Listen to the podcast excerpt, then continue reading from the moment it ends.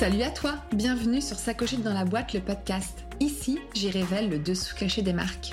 Moi, c'est Morgane. Je suis entrepreneur, créatrice, dompteuse de marques, mais aussi auteur. Et surtout, je suis une serial cogiteuse. Dans ce podcast, seul ou en bonne compagnie, je t'embarque avec moi pour mieux comprendre les recettes secrètes du succès d'un projet. Et par succès, j'entends aussi l'idée d'une marque bien dans ses baskets. Allez, c'est parti.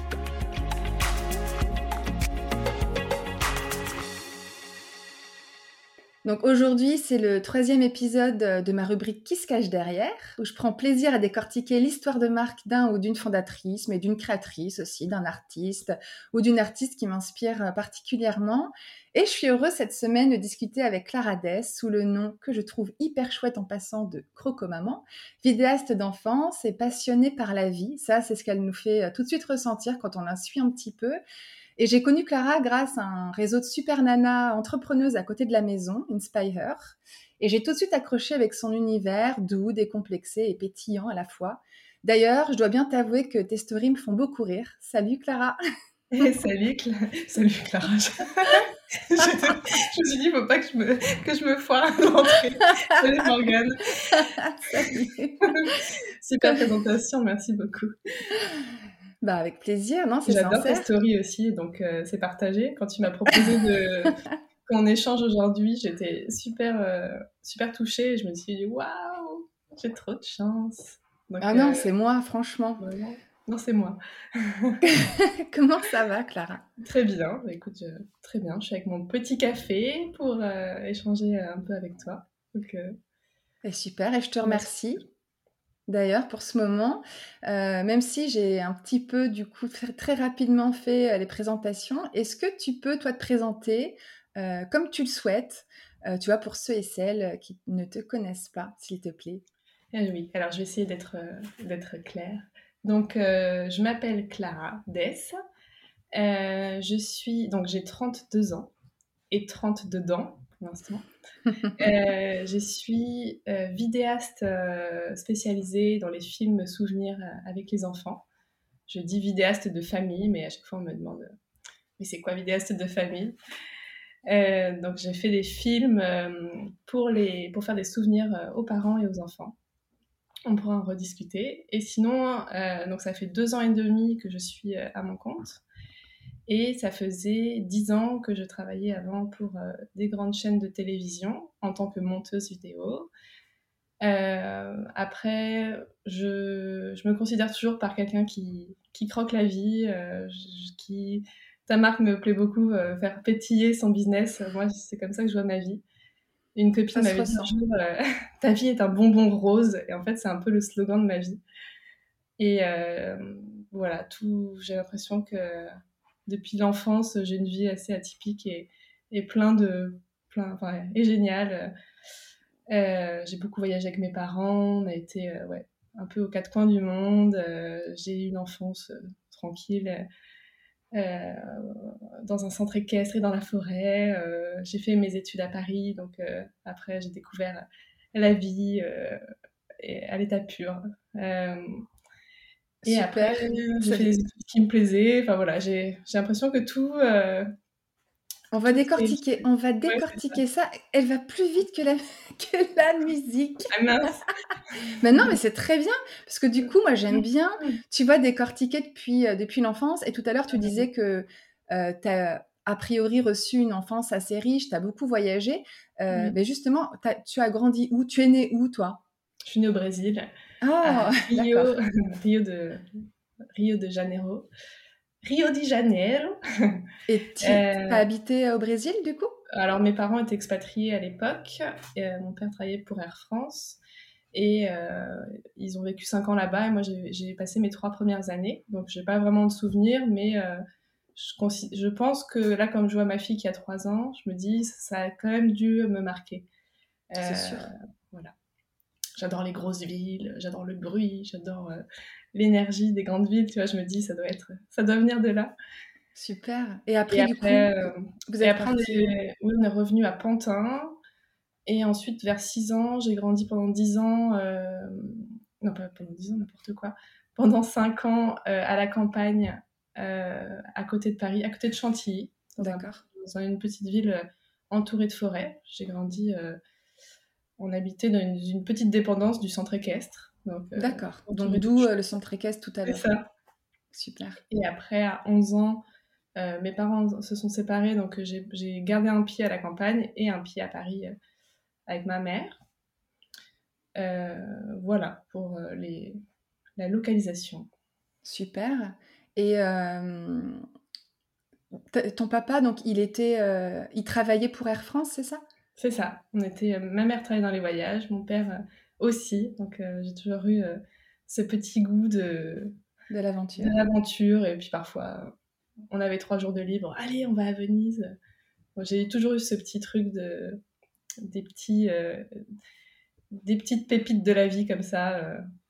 beaucoup de spontanéité et de et de voyage. C'est aussi les valeurs que tu as reçues, du coup, euh, quand tu étais petite? Bah, On ne me l'a pas inculqué avec des mots, mais en tout cas, c'est ce que j'en retiens. Euh, de toujours euh, aller partir à l'aventure. c'était c'est chouette. Je, trouve, je prends ça comme une vraie chance d'avoir pu, bah, des petites aller en Inde, en Afrique, tu vois, de voir autre chose. Forcément, ça doit marquer. Beaucoup voyager, quoi. Ouais. Super. Et même si j'avais posé la question en mmh. story la semaine dernière, je sais plus quand, qu'est-ce que tu voulais faire quand tu étais petite? Moi, je le sais, mais... Ah oui, alors j'avais plusieurs métiers. je suis très gourmande, j'adore les bonbons. Donc, évidemment, petite, je, ne connaissais pas le, un peu la valeur du travail. Je voulais être boulangère, mais pour manger tous mes bonbons. Donc, je pense que j'aurais fait faillite. Pour la petite anecdote, un jour, ma mère m'a donné 100 francs pour aller acheter des enveloppes et j'étais revenue avec 100 francs de bonbons et je m'étais fait engueuler. et donc, je voulais être boulangère pour manger mes bonbons. Après, plus tard, euh, qu'est-ce que je voulais faire? Euh, Donc, ça, c'était. Après, je voulais être caissière de supermarché. Moi aussi, j'ai voulu être caissière de supermarché. J'adorais l'idée de passer des trucs, taper sur les, euh, taper sur les... Et alors moi, j'avais aussi euh, l'idée d'avoir plein d'argent, plein de pièces, de billets. Enfin, c'est marrant. Et voilà, c'est un peu ce que je voulais faire euh, petite. Et qu'est-ce que tu as reçu toi comme éducation? Qu'est-ce que t'es Est-ce qu'il y a d'autres valeurs à part le, enfin, le voyage, c'était plus parce que tes parents aussi avaient une manière de, de vivre qui était comme ça, mais j'aime bien aussi tu vois, voir un peu comment chacun on a été, euh, enfin ce que nos parents nous ont apporté en termes d'éducation. Euh, ce mot il est assez large parce que finalement ça peut englober plein de choses, mais euh, qu'est-ce que toi tu peux mmh, J'ai des choses qui ressortent comme ça quand tu me poses la question. petite, je sais qu'on me laissait pas mal jouer toute seule aussi. Tu sais, je me souviens de beaucoup de moments où je m'ennuyais un peu, je dessinais.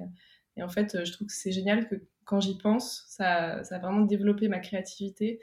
Je passais des heures à, dessiner, euh, à faire des collages, etc. Donc euh, ça, mon père aussi, il est un peu côté artiste, donc euh, j'ai pris ça de lui, découper des photos, faire des montages photos, etc. Ensuite, un peu plus tard, dans, un peu plus grande, je retiens beaucoup la liberté que ma mère me laissait. Euh, et la confiance aussi. Il y, avait, il y avait une seule règle à la maison, c'est tu rentres à l'heure que tu veux. Par contre, tu me préviens, euh, euh, tu me préviens pour pas que j'ai peur et tu viens me faire un bisou dans le lit. Et, il y avait toujours ce côté de je te fais confiance. Et en fait, j'ai jamais dépassé les, les, règles en fait.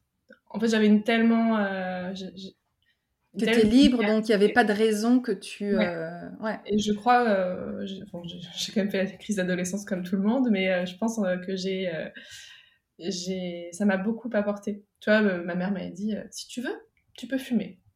Je peux t'acheter, mais par contre, c'est moi qui t'achète tes cigarettes et que je t'achète de la bonne qualité. Alors, euh, bah, du coup, euh, qu'est-ce que j'ai fait? Alors, ça, c'est la première fois que tu Ah, bah non. mais tu vois, c'était un peu ce côté-là, un peu. ouais, tu fais, c'est ta vie, quoi. Enfin. Et ça, ça m'a un peu marqué, surtout, je pense, en grandissant. C'est là, quand tu deviens parent, tu réfléchis un peu à l'éducation que tu as eue. Euh, il y a celle que tu veux donner aussi, du coup. C'est ça. Après, euh, petite, on me laissait pas mal de liberté. Étant dans un village, bah, je faisais tout à vélo avec mes copines. Euh, voilà, mes parents pas toujours sur moi. il me laissait beaucoup aussi chez les grands-parents, avec qui j'avais des très belles relations. Donc, il y a aussi ce côté, on, est bien ensemble, mais Enfin, je n'ai pas, de, pas l'impression d'avoir un manque de mes parents, mais j'avais quand même beaucoup de moments très indépendants. Donc, je suis quelqu'un qui est devenue très indépendante. Ok. Voilà, à peu près. Top. Et qu'est-ce que tu as fait comme étude? Euh, J'ai fait un BTS audiovisuel. Tu as fait un bac ES déjà? Tu as fait quoi comme bac? Littéraire Moi, depuis la sixième, euh, je savais que je voulais faire un, bac littéraire. C'est ah, je, suis, une littéraire dans l'âme. J'ai toujours. Euh, c'est même pas par défaut parce que j'aime pas les maths, c'est que je suis vraiment attirée par toutes les matières littéraires. Et en plus de ça, j'ai une aversion pour tout ce qui est maths. Euh, euh maths. Enfin, j'ai jamais compris en fait. À part les additions, j'étais larguée. Donc, euh, ouais, puis en sixième, j'ai une professeure de français qui, était, qui m'a beaucoup marquée. Et enfin, ça m'a. Voilà, je, je, savais que je voulais faire ça. Euh, bien plus tard, quand je pensais m'orienter vers le montage, on m'avait dit non, mais il faut faire S. Tu pourras jamais être prise dans les écoles d'audiovisuel si tu n'as pas fait S. Et en fait, je me suis dit, bah, c'est pas grave, je vais faire L parce que je veux faire L. Et puis, quitte à refaire euh, derrière des études pour euh, rattraper mon niveau, euh, je serai motivée, mais je veux, vais faire ce que je veux. Et puis après, on, verra comment je peux retomber sur mes pattes. Et finalement, je suis rentrée au BTS avec mon bac L en poche et, et c'était très bien. Bah super, tu t'es écouté en fait. Parce que quand tu dis que tout le monde te disait qu'il fallait plus que tu fasses un bac S, etc., tout le monde, c'était qui? C'était tes parents aussi ou? Non, c'était plus les gens du milieu. Ouais, bah ouais. Ok. Les gens du milieu qui m'avaient dit, tu verras, euh, même au BTS, on avait 4 euh, ou 6 heures de physique par semaine. Euh, c'était plutôt scientifique. Ok. Bah, j'ai eu, quatre, pas, j'ai, 4 à l'examen final. Hein. Je, voilà, j'ai jamais trop progressé. Mais... ok. Donc BTS. Euh, et euh, derrière, tu as poursuivi avec d'autres études ou euh, En fait, donc le BTS, il y avait des options où c'était option montage. après, il y avait pas mal de gens qui, sort, qui continuent en école de cinéma. Mais moi, ça, je suis pas très étude en fait. J'ai pas aimé les études, j'ai pas aimé l'école. Enfin, je suis pas très scolaire. Et euh, en fait, pour la petite anecdote, j'avais fait mes études de montage pour le plaisir, en me disant, euh, je savais pas qu'on pouvait faire un métier, on pouvait devenir monteur vidéo. J'ai fait, euh, je, je faisais du montage depuis, depuis que j'avais 12 ans, et je m'étais dit, ah, je vais faire des études de montage. À la fin de mes études de montage, comme ça, je vais pouvoir m'amuser, faire des films de vacances trop bien. Et après, je referai des études d'autres choses, peut-être littéraires, je ne savais pas du tout. Et, euh, à 12 ans, tu, faisais, tu montais déjà tes vidéos quoi, de vacances de... Euh, oui, en fait, à 12 ans, j'ai découvert le montage vidéo par un copain de mon frère qui était à la maison et qui en faisait. Et euh, bon, sur des programmes sur le PC, ça s'appelait Movie Maker. Et j'ai découvert ça et je faisais des, au début des montages photos avec mes copines avec des magnifiques transitions étoiles et cœurs affreuses. et j'ai fait j'avais un petit PC, un PC à la maison et je faisais des films euh, un peu de vacances. Des films bien kitsch d'ailleurs. Oui, tu faisais euh, euh, ce, que tu aimais aussi à l'époque? voilà, hein, c'était. Et j'ai toujours aimé un peu documenter la, la, vie. Et pour la, encore une anecdote, en seconde, j'ai filmé en caméra cachée dans ma classe pendant un an. Ah, et j'ai fait, un film euh, global sur euh, tous les gens de ma classe. En fait, j'ai fait un film sur la classe, sur tous les profs. Et euh, chaque personne de la classe, je les avais filmés un petit peu de loin. Mais ils étaient au courant? Non, ils n'étaient pas au courant. Même les élèves? Personne. Personne. C'était ton petit secret à toi Bah, que ma meilleure pote, tu vois, qui est à côté de moi. et en fait, je l'ai filmé, mais je savais pas trop ce que j'allais en faire. Et à la fin de l'année, j'ai fait un montage euh, de 15 minutes, je crois, sur toute la classe. Et euh, chaque, chaque élève a fait sa musique qui, qui le représentait.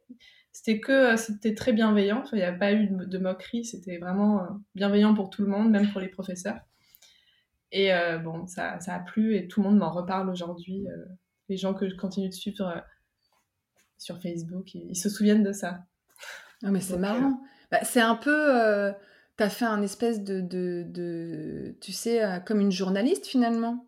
Ouais, c'est ça. Et en fait, c'est là, récemment, en reprenant du recul sur ma vie, c'est qu'il y a plein de trucs qui me s'auto...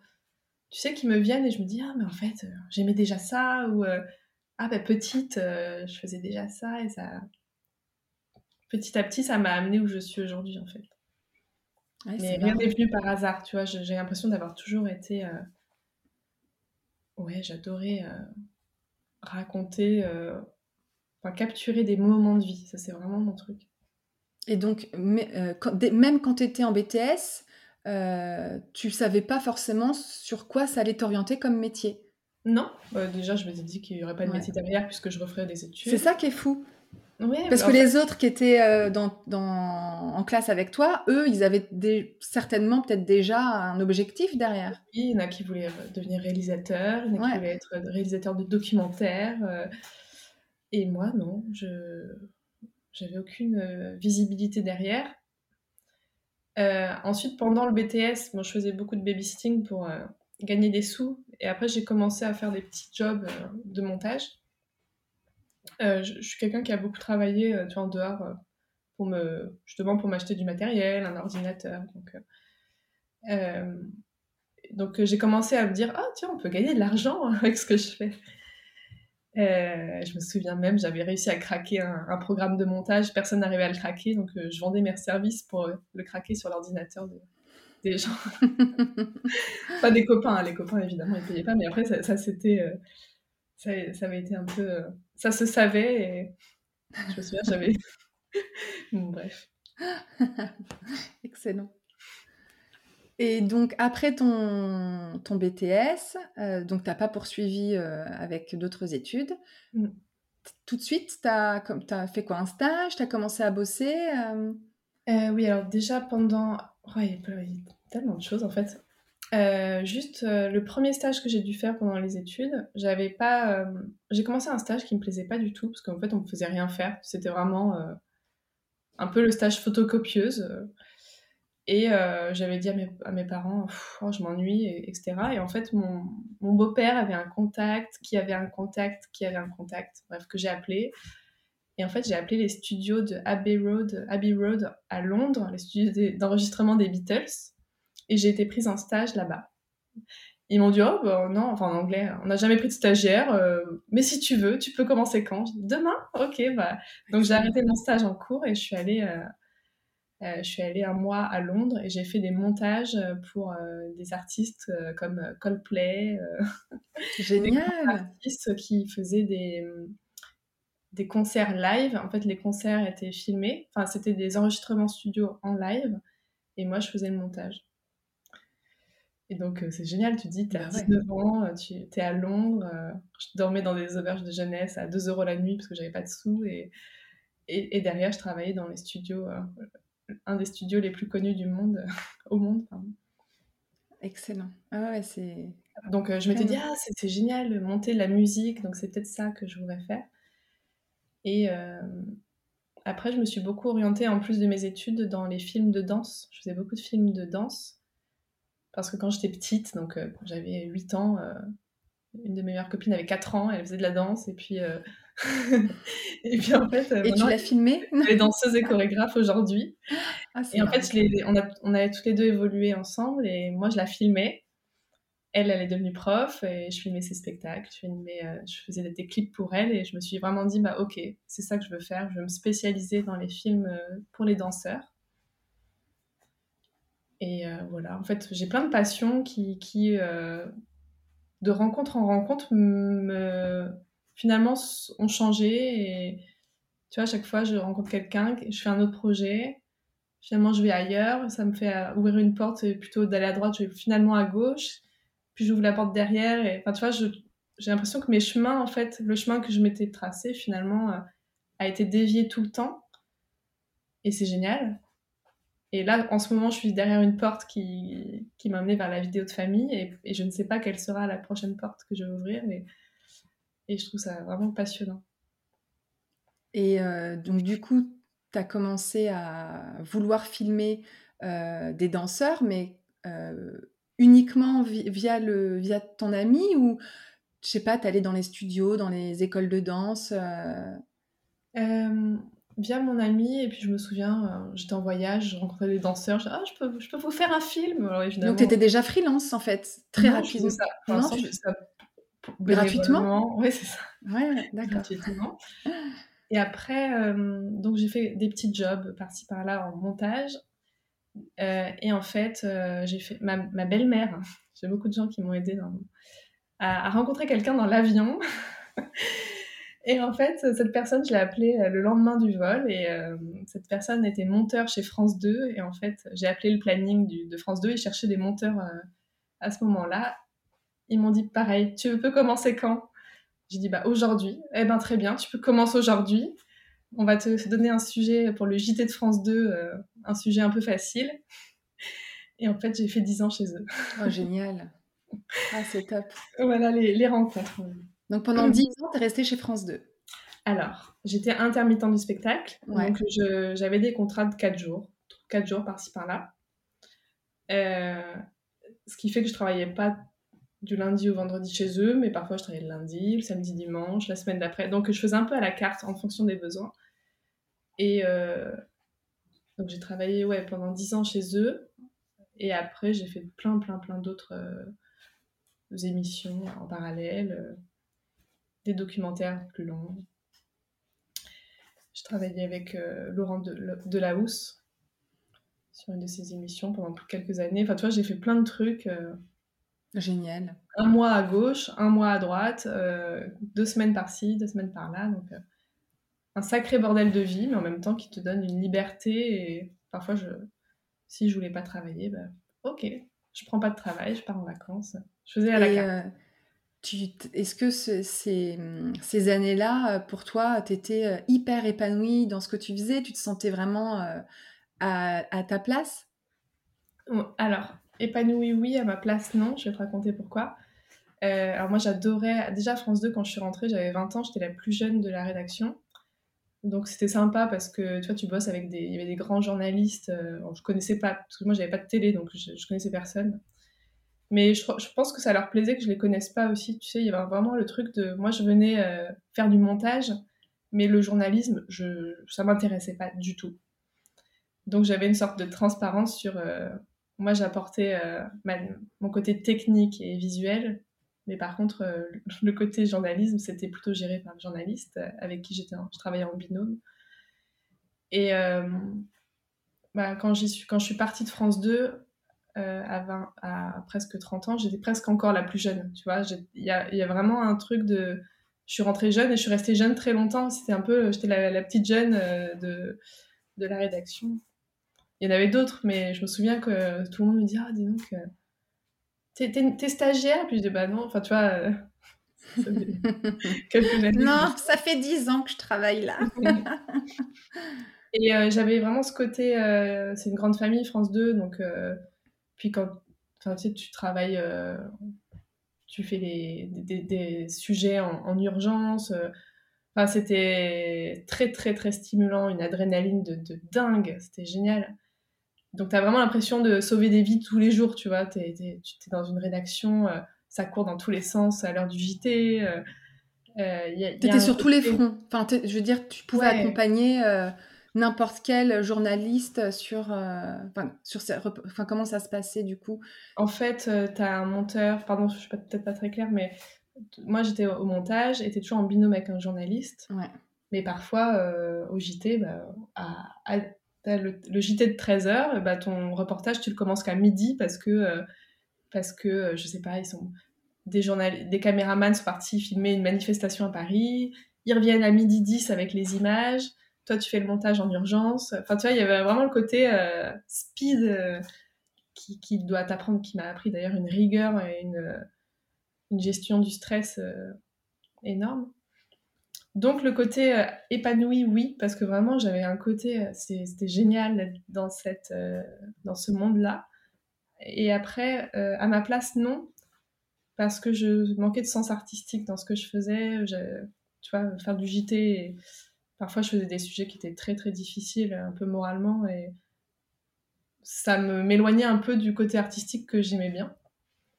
Et c'est pour ça que quand j'ai créé Croco Maman et que je suis partie de, la télé, je savais qu'il y avait quelque chose de plus artistique qui m'attendait. Et, là, aujourd'hui, je me sens absolument à ma place et épanouie. Et euh, alors que le côté journalistique, le côté journal, journaliste me plaisait pas trop. Et du coup, euh, bah, on, y vient. Qu'est-ce qui a été le déclencheur de Croco Maman? Comment ça s'est, euh, comment comment t'en es venu là en fait? La naissance de ma fille. Je pense que comme beaucoup, on a toujours un peu des déclics, des révélations, des, enfin ça, il y a plein de trucs nouveaux qui nous tombent dessus. en fait, déjà enceinte, je m'étais dit si un jour j'ai un bébé, moi je voudrais tout filmer, immortaliser chaque moment, etc. Donc, euh, ça faisait des années que je m'étais dit, si un jour, donc, si un jour j'ai mon bébé, je ferai un montage sur telle musique. Et j'avais une musique en tête. D'ailleurs, cette musique, je n'en parle à personne. Je la mettais jamais sur mes sujets à la télé pour que personne la connaisse. Et, euh, donc, quand ma fille, ma fille est née, j'avais ramené mes caméras à la maternité, mes deux appareils photo, et je l'ai filmé euh, alors pas le premier jour, mais au petit matin du, le lendemain matin dans son petit berceau, et j'ai filmé euh, son petit nez, ses petits yeux, son premier regard, les, les mains qui, qui effleurent l'air. Euh, euh, tu vois, j'ai vraiment, je me suis dit, vas-y, c'est le film que je vais lui faire. Et en fait, ça a été un peu une révélation. Je me suis dit, mais c'est génial, j'ai tellement de chance d'avoir ça. Et puis elle, elle aura tellement de chance de pouvoir se voir comme ça. Et euh, même trois jours après, elle avait plus la même tête, tu vois. J'ai vraiment le côté de l'instant quand d'un nouveau-né. Et je me suis dit, c'est génial. Oh, oh, là là, j'aimerais tellement faire la même chose pour les autres. Donc, euh, je me suis dit ça à ce moment-là. En parallèle, j'avais encore six mois sur mon agenda booké pour euh, la télé. Mais dans un coin de ma tête, je me suis dit, bah écoute, je crois que c'est ça que je veux faire. faire des films pour faire des souvenirs aux autres parents et aussi bah, pour faire des souvenirs aux enfants. Oui, c'est ça. C'est c'est un partage finalement. Mm. D'accord, c'est beau. Et euh, un élément déclencheur aussi, c'est les grèves SNCF, parce que je mettais 4 euh, heures par jour pour aller au travail. Euh, je travaillais. Et en fait, ça m'a épuisée. Je me suis dit, non, mais en fait, je voyais plus mon bébé, tu vois. Je partais à, à 6 heures le matin pour faire du vélo, du métro, finir à pied à trottinette électrique. J'arrivais au boulot, je faisais ma mission, je rentrais, je mettais deux heures pour rentrer chez moi, je voyais pas mon bébé et je recommençais. J'ai fait ça pendant un mois. Et en fait, je me suis dit, ok. Elle avait quel âge à ce moment-là? Tu as eu le congé euh, maternité traditionnel ou c'est pour les intermittents du spectacle, c'est autre... autrement? Je sais pas comment ça se passe. Elle a repris la crèche à trois mois. Ouais, non, c'est. J'ai pas touché d'argent, mais en tout cas, en termes de durée, c'est la même chose que tout le monde. D'accord. Euh, et, euh, Donc ça a duré un mois et puis tu t'es dit bah. J'ai dit bah, merci la SNCF en fait. Finalement c'est grâce à vous que là je ne veux plus mettre les pieds dans les transports. C'est fini. Euh, je finis mes engagements et c'est bon, je suis prête. je me lance. Donc, euh, Et tu te lances, tu avais déjà, voilà, pour toi, tu allais te lancer dans des vidéos dédiées à la famille. C'est ça, exactement. Euh, j'avais pas encore de clients, hein, j'avais, euh, j'avais rien, mais en fait j'avais un peu d'économie, donc j'avais pas cette peur de, de, manquer. Je me suis dit, ok, bah maintenant euh, c'est bon, ça fait 10 ans que je travaille, j'ai, j'ai quand même beaucoup d'économie. Donc là, je pourrais, si je veux, tenir deux ans sans travailler, mais je vais travailler parce que j'adore ça. Donc maintenant, c'est parti, je cherche mes premiers clients. Super. Comment tu t'y es pris? Alors, j'avais un compte Instagram. J'ai découvert Instagram à la naissance de. Quand j'étais enceinte, j'ai découvert Instagram. Au début, je voulais pas aller sur Instagram parce que je trouvais que c'était nul et que tout le monde y était. Et c'est un peu comme la mode des converses. Tout le monde avait des converses, mais moi, j'en voulais pas. Et finalement, dix ans après, j'en ai acheté. Et... j'ai toujours des converses, tu vois. je vois ce que tu veux dire, complètement.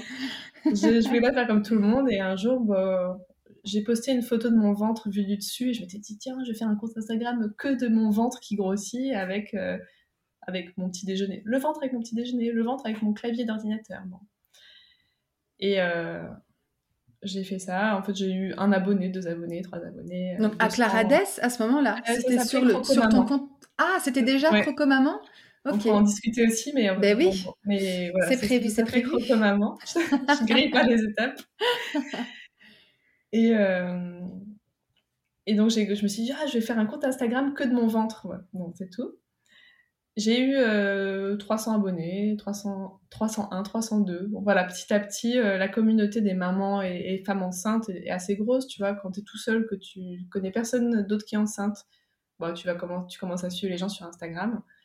Et finalement, c'est ces gens-là qui ont été mes premiers clients, puisque quand j'ai montré le film de naissance, j'ai eu plein de commentaires de mes, de mes copains euh, Instagram, de mes abonnés. Euh, et puis j'avais au début, je dis ah je, si vous voulez, je vous fais la même chose. Euh, j'étais pas du tout dans le côté business, donc je faisais des petits films à 200 euros pour les gens. et, et, et, voilà. Et quand j'ai décidé vraiment de me lancer, j'ai fait, alors je le regrette aujourd'hui, mais je voulais avoir des, de quoi montrer sur mon site des, des vidéos. Donc j'ai fait des énormes promos et j'avais fait du style euh, le premier qui me contacte, euh, le film est à 100 euros. Le deuxième qui me contacte, le film est à 200 euros, etc. Jusqu'à 500 qui était mon tarif. mon tarif. Oui, tu avais fait en espèce d'appel. Voilà. Ouais. Donc j'ai fait plein de vidéos à 100 euros bon, finalement, c'est pas, c'est pas des gens qui sont derrière. Euh. Et c'est toi qui filmais ou c'est eux qui t'envoyaient leurs vidéos et toi tu faisais juste ah, donc c'est toi qui filmais en plus. Oui, alors c'était un peu plan galère parce que parfois, oui, euh, oui, mais alors j'habite en Allemagne. Bon bah d'accord, bah, tu vois, je me suis embarquée dans des trucs pas possibles. Ah donc tu partais, tu prenais ton petit. Euh, oui, je payais le billet de train, je partais, je faisais le film, ça me prenait trois jours de montage. je livrais le film et puis à la fin je touchais 200 euros parce que c'était les deuxièmes personnes qui m'avaient contacté. Tu vois. Bon, limite, ça te coûtait plus cher de. Oui, c'est ça. bon, c'est pour ça que j'ai dit, c'est pas une Les stratégie... débuts sont formidables. c'est pas une stratégie que je recommande. Après, eh, en plus, les personnes que j'ai filmées, j'avais pas bien mis mes conditions, donc c'est des films que je n'ai pas pu montrer. Ah bon Ah, ils voulaient pas. Une fois que j'ai fini, ah bah, on veut pas que nos parents. Par contre, on veut pas qu'ils apparaissent sur les réseaux. Enfin, tu vois. Ah mince, ok. ça m'a vachement appris derrière à dire. Bah oui, bien sûr. Si je fais une. Enfin, voilà. Bah, clairement. Toutes les erreurs. Euh, non, voilà. Hein, c'est, euh, c'est des leçons. J'ai beaucoup appris. Euh, mais c'est comme ça que j'ai, je me suis fait mon, mes premiers clients, en tout cas. Génial. Et du coup, donc ça fait combien de temps là que Croco Maman existe? Deux ans. Deux ans et demi, tu disais. Deux ans et demi. Donc c'est quand même. c'est, récent, finalement. C'est assez récent. C'est assez récent. Il y a entre ce que tu en tête pour Croco Maman au tout début et là où aujourd'hui, est-ce que tu as l'impression d'être hyper aligné puis tu continues ton petit, truc Enfin, j'imagine que parce que je le sais, hein, étant moi-même entrepreneur, je sais que tu passes tous les jours par des phases de remise en question, enfin tous les jours, non quand même peut-être pas, mais souvent par des phases de remise en question, de repositionnement, de... comment tu as vécu tout, ce truc-là, tu vois?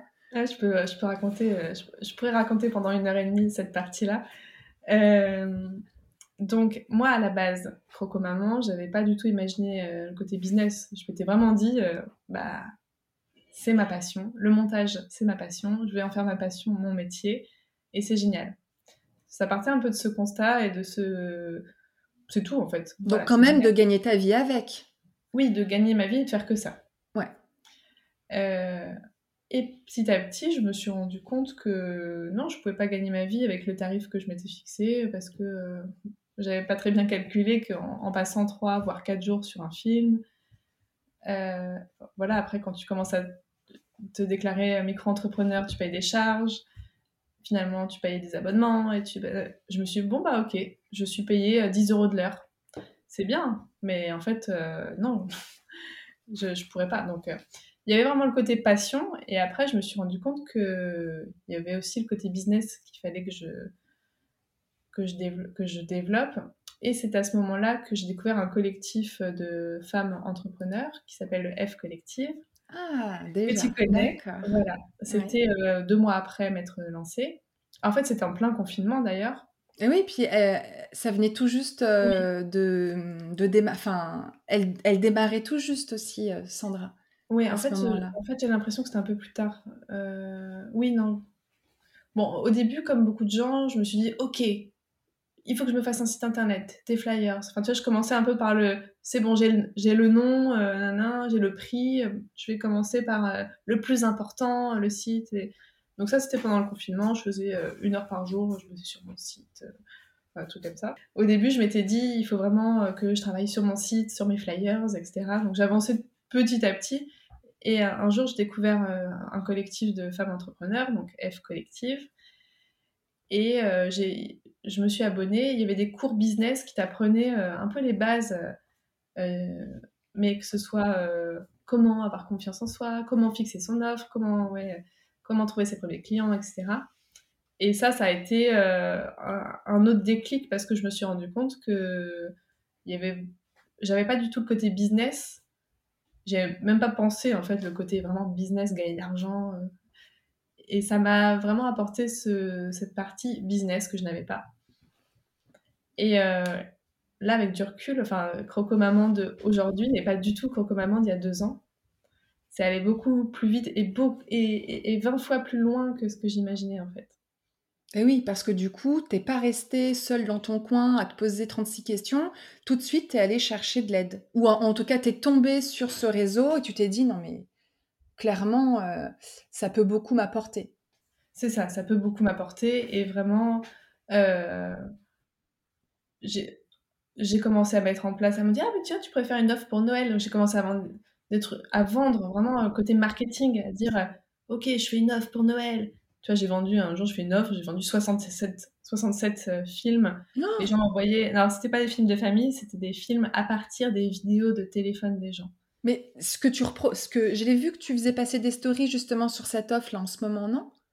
Euh, c'est ça? C'est la même chose? C'est ça. après, la prestation euh, à l'époque était pas du tout rentable parce que j'avais fait un prix trop bas. Et maintenant, euh, voilà. D'accord. Oui, c'est ça. C'est quand on voit plein de, plein de vidéos et puis tu fais toi-même le montage sans que tu aies à filmer, à te déplacer. C'est vraiment deux choses différentes. Ok. 67 vidéos oui, voilà, j'ai fait 67. Donc, il y a vraiment le côté business. Ok, j'ai mis une offre, je fais du marketing et ça marche. Et là, je me suis dit, waouh, la puissance euh. Sur Insta? C'était vraiment euh, sur, Insta que tu vendais euh, de, à, 100%, à 100% À 100%. Ah ouais. C'était vraiment pas cher à l'époque. Ça devait être 60 euros le film. Ah ouais. et je, je m'en suis voulu parce que ça m'a c'était tellement long à faire que j'en ai mis, j'ai mis des mois à les faire, tu vois. Donc euh, c'était pas, pas du tout une bonne opération, mais voilà, côté business. Ensuite, l'année d'après, euh, je me suis reformée. En fait, euh, désolée, j'ai l'impression de m'embrouiller. Non, non, c'est, hyper clair. Puis, c'est, enfin, je trouve que c'est hyper important aussi de montrer comment, de, ouais, de driver ta marque. C'est on a l'impression que c'est très simple, c'est très fluide, euh, tout est à sa place, euh, c'est carré. Tu vois, il n'y a pas de truc. Euh, voilà, il y a eu des cheminements. Tu vois, enfin. Donc c'est bien, c'est chouette. Et je trouve ça intéressant de, de bah, que d'expliquer aussi que bah, c'est pas inné, hein, mais tu as fait ce qu'il fallait pour très certainement aussi toi te former, être accompagné et puis réussir. Oui, en fait, je me souviens, euh, un jour, j'étais à l'aéroport en, train d'attendre mon chéri. J'écoutais un podcast, euh, je découvrais le podcast à l'époque. Et c'était un podcast, euh, alors je sais plus comment ça s'appelait, mais c'était quelqu'un qui faisait des, un million de chiffres d'affaires et qui donnait ses conseils de si elle devait recommencer une boîte à zéro. Une française? Oui. Alors, je sais plus du tout vraiment. J'aimerais bien le retrouver pour le réécouter, mais bah, Si tu retrouves, tu me le diras, je le mettrai dans, les, dans le descriptif. Et en fait, alors parfois, tu sais, tu reçois des informations dans les podcasts, mais ça ne t'atteint pas. Enfin, tu l'entends, tu l'entends, mais c'est pas pour toi. Et en fait, à ce moment-là, je l'ai entendu pour moi et j'ai eu le déclic. Et la fille disait, si je devais recommencer à zéro, eh ben, j'investirais, euh, par exemple, j'investirais 80% euh, de ce que je gagne pour me développer. Et en fait, c'est ce que j'ai fait tout de suite. C'est rentré dans mon petit cerveau et tout de suite, euh, j'ai investi. Donc, investi, euh, par exemple, si je gagnais 1000 euros, bah, je, gagne, je, mettais de côté un peu pour euh, payer mon loyer et ma vie. Et, et les 400 euros qui me restaient, et ben, je le, je le mettais, je m'achetais une formation, par exemple. J'ai toujours tout investi. Donc, j'ai l'impression, plutôt que d'avancer pas à pas, que j'ai avancé vite parce que je me suis vite fait accompagner. Et à un moment, dans un autre podcast, quelqu'un racontait qu'il s'était fait coacher, ou alors c'était peut-être dans le même podcast, et coaché par un coach business. Alors, elle disait la formation c'était 10 000 euros le coaching, et, mais par contre, derrière, elle avait atteint le million d'euros.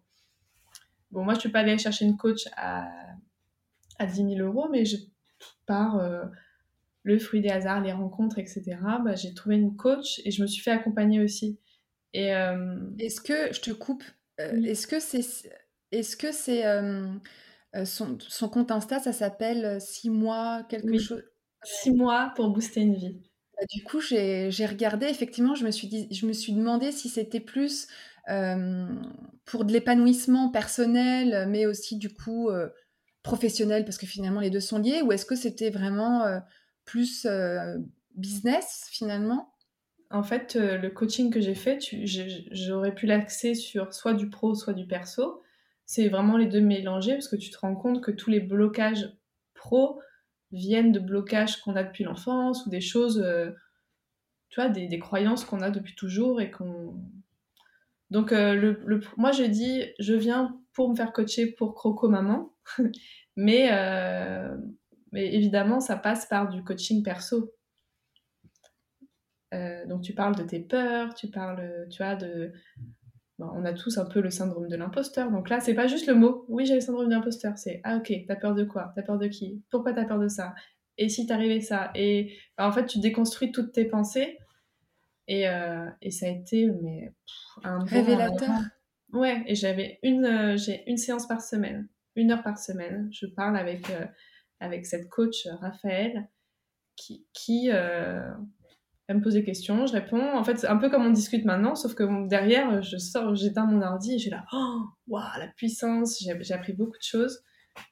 Donc ça, ça, ça, fait partie de mon développement de Croco Maman où j'avance pas à pas avec. J'ai beaucoup. Euh, de d'instinct, enfin tu sais, beaucoup de choses que je fais au feeling et par passion, mais aussi je suis guidée euh, pour faire les bons choix à chaque fois. Et du coup, euh, je pose souvent cette question-là, mais s'il y avait des choses qui étaient à refaire dans le développement et dans le lancement de Croco Maman, est-ce que tu t'y prendrais de la même manière? Mais j'imagine que oui, parce que finalement, depuis le début, tu t'es écouté et tu t'es tout de suite entouré.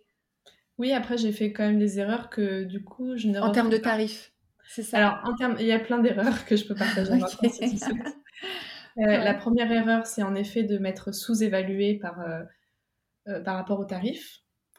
J'ai mis un tarif qui était quand même assez haut, c'était 500 euros le film. C'était le tarif de la moyenne, en fait, j'avais regardé sur internet, c'était un peu la, la moyenne. tu vois, il y avait des vidéastes à 400, il y avait à 500, il y avait à 600, donc je m'étais mis à 500. Euh, mais euh, donc il y avait ce côté un peu, euh, tu sais, de brader toujours, faire des offres, un peu d'évaluer mon dévaloriser mon travail parce qu'en fait finalement j'attirais pas la clientèle que je voulais. Donc il y a eu ça et aussi au début j'acceptais beaucoup de projets qui ne m'intéressaient pas parce que j'avais peur de manquer de films de famille. Donc parfois je, je sais pas, il y avait un restaurant qui me disait ah tu veux pas faire un film sur nous? Et je disais oui parce que j'avais besoin d'argent et que j'avais peur de manquer aussi. Et en fait, euh, à refaire, je m'éloignerais moins de ce que je veux faire de base. Parce que finalement, d'avoir travaillé par exemple pour un restaurant, certes, ça m'a apporté 1000 euros, mais finalement, ça m'a fait perdre une semaine. Et cette semaine-là, j'aurais pu l'employer à trouver des clients pour ce que je voulais faire. Donc, euh, j'ai l'impression que ça veux dire, tu as accepté des projets qui n'allaient pas dans l'alignement de ce que toi, tu as en tête pour Croco Maman, finalement. Ça. Et parfois, tu t'en rends pas compte, tu te dis oui, oui, et c'est euh, par les cours de business où ils te disent est-ce que tu es, est-ce que es exactement euh, dans les valeurs que tu veux Est-ce que tu es à ta place? Et là, j'étais là, ah bah non, en fait, attends, pourquoi j'ai dit ça Mais je veux pas le faire, ce truc. Mais euh, tant qu'on te pointe pas le, on pointe pas le doigt dessus, tu, le fais, tu as l'impression que c'est normal et que tu dis bon, c'est pas grave, je, je dirai plus jamais oui à ce projet-là. Donc peut-être à refaire, je j'accepterai vraiment pas du tout les projets qui ne sont pas ce que je veux faire. Et tu arrives à le faire aujourd'hui? Oui, c'est un engagement que, que j'ai pris hier. ok. Arrêter de dire euh, oui à, tout prix.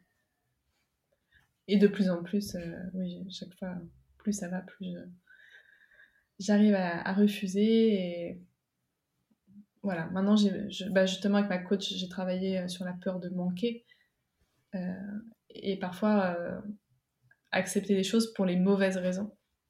Parfois, tu acceptes des choses pour les bonnes raisons, donc c'est ok avec ça, mais si c'est pour les mauvaises, voilà, ça, je le fais plus. Oui, non, c'est sûr. Et la peur de manquer, euh, c'est quelque chose que tu as découvert en étant à ton compte ou tu l'as développé justement parce que tu t'es lancé, tu avais tes deux ans, entre guillemets, de matelas financier qui t'a mmh. permis aussi d'être sereine? Et du coup, euh, quand même, malgré tout, euh, très vite, tu t'es dit, bah non, il faut que je remplisse.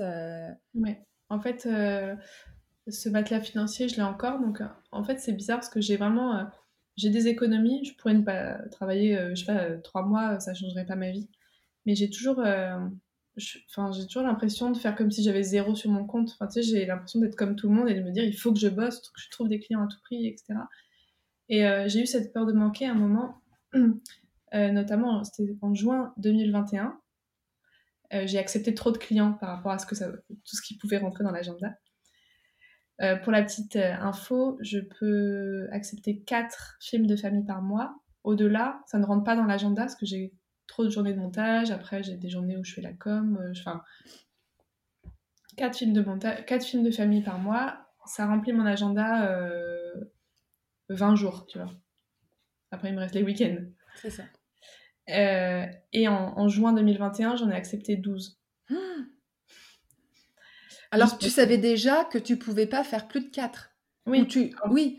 c'est ça. Ah oui, c'est dingue. Pourquoi Pourquoi t'as dit oui T'avais que des pressés J'ai pas fait ça deux années de suite, hein, mais en tout cas, c'était une des grosses erreurs que j'ai faites. Je pense que quand t'es à ton compte au début, t'as envie de bosser. Et en fait, ça a commencé à marcher. Donc j'ai rempli mes quatre, j'étais contente. Et après, il y avait des gens qui m'avaient un peu mis en option six mois avant. Ah, je te recontacterai, tu sais, pour la naissance. Puis en fait, qui me contactent deux jours, deux jours avant. Ah, je vais accoucher, t'es toujours dispo? Et mmh, j'arrivais pas à dire non parce qu'en fait, ça me faisait plaisir de le faire. Donc, je, bon, d'accord. Ensuite, euh, oh là là, euh, tu vois, c'était que des choses comme ça. Euh, je voudrais un film, mais par contre, on déménage au Vietnam dans une semaine, donc ce sera maintenant ou jamais, tu vois. Bon, bah, enfin, d'accord, j'étais contente de le faire. Et comme ça, j'en ai accepté 12. Et en fait, je m'en mords, enfin, c'est pas que je m'en mords les doigts, j'ai eu beaucoup de sous d'un coup, c'est bien. Mais derrière, j'ai passé le pire été de ma vie et et j'étais pas du tout alignée avec le fait de trop travailler. Euh, j'ai pris du retard sur tous les projets que j'ai toujours pas rattrapé. Ah oui, carrément. Tu vois, ça, a été un, une répercussion. Donc maintenant, avec ma coach, euh, je dis, bah, dès que j'en ai quatre, c'est fini. Ouais.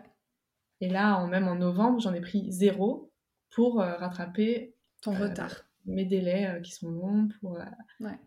Parce que j'ai toujours 11 montages tu vois, en, en attente. Euh, j'en fais, je vais filmer chez une famille, donc ils sont là. Ah, j'aurai quand le film? Dans un an. en 2026, il sera prêt. en fait, euh, moi, j'aime pas avoir cette angoisse de la to-do list, de me dire, bah, j'en ai euh, huit autres à faire avant et c'est pas agréable pour moi. Parce que c'est quoi le délai à peu près? Bon, disons un mois. Là, je suis à deux mois. Tu vois, là, je suis à deux mois. Et souvent, j'envoie le film à deux mois et zéro jour. Tu vois, j'ai mhm. aucune marge. Euh, du coup, euh, j'en finis par euh, sacrifier des moments perso pour me dire, ah bah ouais, je dis deux mois, il faut que ce soit prêt. Donc voilà, la peur de manquer, c'est ça. Et c'était bah, les erreurs de débutants. Mais après, je pense que j'ai l'impression d'entendre d'autres entrepreneurs qu'on est un peu obligé de passer par des phases comme ça. Tu sais, j'ai l'impression que les deux premières années, on fait tous les mêmes erreurs et qu'après, on apprend beaucoup de nos erreurs. Tu dis non, mais plus jamais euh, je travaillerai l'été euh, à, tel moment, non, plus jamais je travaillerai le week-end. Euh, tu sais, tu, tu, repriorises vachement, mais j'ai l'impression que si tu passes pas par toutes ces petites erreurs qu'on fait au début, t'apprends pas. Enfin, bah tu vas les refaire. ouais, je sais pas. J'ai l'impression qu'on tire tous sur la corde les deux premières années, on travaille trop, et d'un coup, on a tous le déclic de OK, je freine. On le fait, je fais. Ouais, ouais, non, carrément. Et euh, bah, super. Euh, et moi, je voulais savoir, ça veut dire quoi, croco-maman? C'est une longue histoire. Tu veux la version longue ou la version courte? Non, non. Je vais faire la version moyenne. Euh, croco-maman, donc croco, le crocodile, l'emblème du crocodile, c'est notre emblème d'amoureux. ça veut dire quoi, le crocodile? Pour la Ah non, mais en fait, c'est vraiment une, histoire qui veut rien dire, mais je la raconte quand même. Quand, quand j'ai rencontré mon, mon amoureux, euh, j'étais, euh, on s'était appelé, moi j'étais en voyage en Inde à un moment, et j'avais mes copines indiennes qui disaient c'est qui qui t'appelle? Donc j'avais dit bah c'est mon boyfriend. Et j'avais dit comment on dit boyfriend en, en indien? Elle m'avait dit on dit chakare. Et je dis ah c'est rigolo, chakare, c'est comme jacaré en brésilien, en portugais du Brésil, qui veut dire crocodile. Voilà, c'est tout simplement parti de là. Et donc à chaque fois c'est là, c'est ton crocodile qui t'appelle, c'est ton crocodile. Donc j'ai commencé à faire des jeux de mots avec le mot crocodile à plus tard crocodile. J'envoie des petits messages. Ah, si on t'appelle le crocodile. Donc les larmes de crocodile, on, déclinait tout. Puis après, euh, mon nom de famille c'est Dess et mon chéri m'appelait Crocodès. Et comme je travaillais à l'époque à France 2, euh, il y avait toujours mon nom à la fin des reportages, et marqué Clara Dess. Et puis un jour, euh, comme je connaissais bien l'équipe, j'avais dit Ah, tu pourrais tu pourrais dire Clara Crocodès. Donc, tu avais le présentateur un jour, c'était David Pujadas, euh, un sujet de Clara Crocodès. Ça a fait le buzz dans la rédaction un peu auprès de mes copains qui étaient là ce jour-là et tout le monde a commencé à m'appeler Crocodès. Donc, j'ai changé mon nom sur Facebook pour Crocodès, etc. Donc, c'était le croco et on a commencé en amoureux à la maison. Le croco-lit, la croco-maison, la croco-voiture. Notre Wi-Fi s'appelle euh, Croco-Wi-Fi. Tu vois, c'est un peu un truc comme ça. Et quand j'ai créé mon compte Instagram de, grossesse, euh, je, tapais des, pseudos, et puis en fait, tout était pris. Donc, j'ai fini par, par mettre Croco Maman. Euh, et voilà, c'est parti de là. Et ensuite, quand j'ai décidé de me lancer à mon compte, euh, en janvier 2020, j'ai fait un sondage sur Instagram auprès de, ma toute petite communauté. Et euh, j'avais dit, ah, euh, alors qu'est-ce que je garde comme nom? Croco Maman ou Clarades Et c'était vraiment 50-50. Il y avait tous les gens qui disaient, non, non Croco Maman, c'est pas pro du tout. Donc, euh, t'oublies tout de suite. Et Clarades, c'est mieux. Et en fait, je me suis vraiment dit que Clarades, c'était mon nom, enfin, c'est moi. Mais finalement, Croco Maman, c'était ma sous-marque. Et que si dans, dans 10 ans, j'ai envie de faire autre chose, bah, je voudrais pas que mon nom Clarades, il soit utilisé déjà. Donc, euh, je me suis vraiment dit, je préserve mon clarinette, et moi, euh, de toute façon, ça ne changera pas. Euh, mais j'ai des sous-parties, voilà. Donc, mon, mon, projet de famille, c'est Croco Maman. Et je sais pas si tu connais la marque Tagine Banane. Et j'étais en train de me dire, c'est marrant, l'histoire du ah nom est assez similaire à Tagine ah Banane, finalement. C'est vrai que tu en parlais. Et en fait, euh, je m'étais toujours. Quand les gens me disaient c'est pas pro Croco Maman, d'un coup j'ai pensé à Tagine Banane et je me suis dit, si eux ils cartonnent avec un nom pareil, et eh ben s'ils s'appellent Tagine Banane et qu'ils cartonnent, bah moi je peux m'appeler Croco Maman en fait. C'est pas grave hein, si j'arrive à, à faire tout un. Ouais, bah l'assumer déjà. Et donc j'ai fait tout un univers de marque autour euh, finalement de, croco-maman, j'ai un peu le crocodile, j'ai même des gifs euh, personnels C'est euh, la question de, de, se lancer quand on est artiste, freelance, euh, quand on est même, je sais pas, coach, j'en sais rien, de est-ce que je garde mon nom ou est-ce que je pars sur un nom de marque tout autre, quoi. Et c'est marrant parce que j'allais justement te demander si tu arrivais à distinguer Clara de Croco-Maman. Donc, tu as un peu répondu. Oui, euh, bah, pareil, euh, j'ai eu un autre. Euh, j'ai beaucoup de déclics. C'est comme ça qu'on avance d'ailleurs. Récemment, j'ai vu le documentaire de la chanteuse Angèle. Sur Netflix Je sais pas si on dit Angèle ou Angèle, mais. Oui. Et en fait, donc c'est une chanteuse que j'adore. Et elle parle un moment de la Angèle qu'elle est au naturel et la Angèle sur scène. Et elle parle de personnages qu'elle s'est créés en fait. Parce que quand tu vois qu'elle est très exubérante sur scène, très euh, à l'aise, et, qu'en fait, dans la vraie vie, c'est une fille plutôt timide et, et voilà, simple aussi. Et en fait, je me suis dit, mais c'est ça, moi. Il y a Clara, Tess, c'est moi. Et il y a Croco Maman. Alors, je suis la même, hein, ça se complète. Mais euh, pareil, dans mes coachings, euh, parfois, c'est OK, bah, tu mets un peu ton, ta cape de Croco Maman et euh, en fait, finalement, en tant que croco-maman, j'agis pas de la même façon que Clara. Donc j'essaye de plus en plus à dissocier les deux et j'ai plus de force à faire ça. Et pareil, parfois quand je parle à mon chéri, à lui dire oui, je fais ça pour moi, je dis bah tu sais, c'est mon business, je dis bah c'est pour Croco Maman. Oui, tu arrives donc, voilà, c'est, tu te poses pas 36 questions où tu te dis, ah non, mince, alors ça, est-ce que je le publie euh, sur tel compte ou, sur tel compte ou sur les deux ou euh, c'est plutôt assez, tu as réussi à bien séparer les, les activités, euh, tes sujets, c'est ok, c'est, c'est hyper clair. ouais, non, c'est chouette. Bah, moi, je t'avoue que moi, j'encourage tout le temps à partir sur un nom, même qui peut être. Après, si bien sûr on se sent euh, à l'aise avec et que euh, évidemment on est aligné, etc. Mais euh, de partir sur un nom un peu, un peu insolite, je trouve que c'est aussi hyper. Mmh. bah, ça marque les esprits d'avoir un nom qui change un peu du, de ce qu'on peut voir d'habitude, quoi, tout simplement, tu vois. Ouais.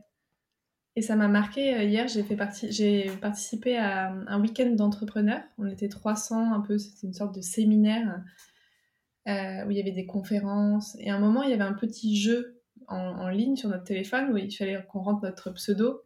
Bref, le gagnant du jeu gagnait un petit cadeau à la fin. Donc il y avait les pseudos qui apparaissaient à l'écran, mais très vite. Il y avait 300 pseudos qui apparaissaient très vite. Il y a un des intervenants euh, qui était sur scène.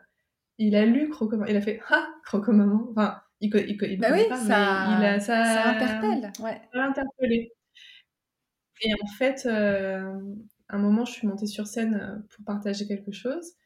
Et j'ai dit, je suis Clara de Croco Maman. Bah, apparemment, euh, il y avait des gens dans, dans le public qui m'ont dit, ah bah, au moment où tu as dit Croco Maman, il y a plein de gens ah, autour de moi qui m'ont dit, par exemple, si j'avais dit, bah, je suis Clara, vidéaste, ils auraient peut-être pas dit, je la connais, mais Croco Maman, en tout cas, c'est resté dans, dans leur esprit. Et euh, je ne l'ai pas fait pour ça, ce nom, mais en fait, ça m'a vachement touchée. Et je me suis dit, mais c'est vraiment ce que je veux, c'est que ce nom, euh, il, il, soit dans, dans, les, dans les esprits, en fait. Euh, c'est pas du tout prétentieux de dire ça, mais euh, tu vois, on est assez peu de vidéastes en France, et je voudrais que si, bah, qu'on parle d'un vidéaste, il y, a, y a ce mot, ce nom qui soit connu. Complètement. Non, c'est je, je, pense que c'est hyper important d'avoir un nom euh, comme ça euh, qui peut marquer les esprits. C'est chouette. C'est pas évident. Euh, c'est pas Donc j'étais très, j'étais très touchée de voir que ça a commencé à marcher. Tu vois, en deux ans et demi, je me dis waouh. Alors bon qu'une personne dise j'ai déjà entendu parler de toi, mais là il y en a eu plus d'une vingtaine quoi. Ouais, et puis en plus, je pense qu'avec un nom comme ça, tu sais, tu fais un peu un tri avec aussi les personnes qui ont envie de bosser avec toi. Puis du coup, je sais pas si tu ressens ça, mais est-ce que tu arrives à attirer des gens qui te ressemblent un peu? Oui, tout à fait, mais par contre, pas par rapport à mon nom. Enfin, j'ai pas ressenti par rapport au, nom de marque, mais euh, c'est ce que tu. Ouais, toi, tu en parlais, mais c'est vrai que moi, j'attire des gens qui me ressemblent. Et, euh, c'est parce que j'ai bien travaillé euh, qui était mon client idéal. Et en fait, ça, j'ai fait dans mes cours business. D'ailleurs, au début, j'avais pas de client idéal, je l'avais pas fait cet exercice de trouver son client idéal et dans un des premiers cours business que j'ai fait, c'est trouver ton client idéal. Et je me suis rendu compte que j'étais pas du tout en train de travailler avec les gens euh, que je voulais attirer. Je dis pas que je regrette, regrette aucun film que j'ai fait, mais en tout cas, je m'étais dit, ah bah c'est.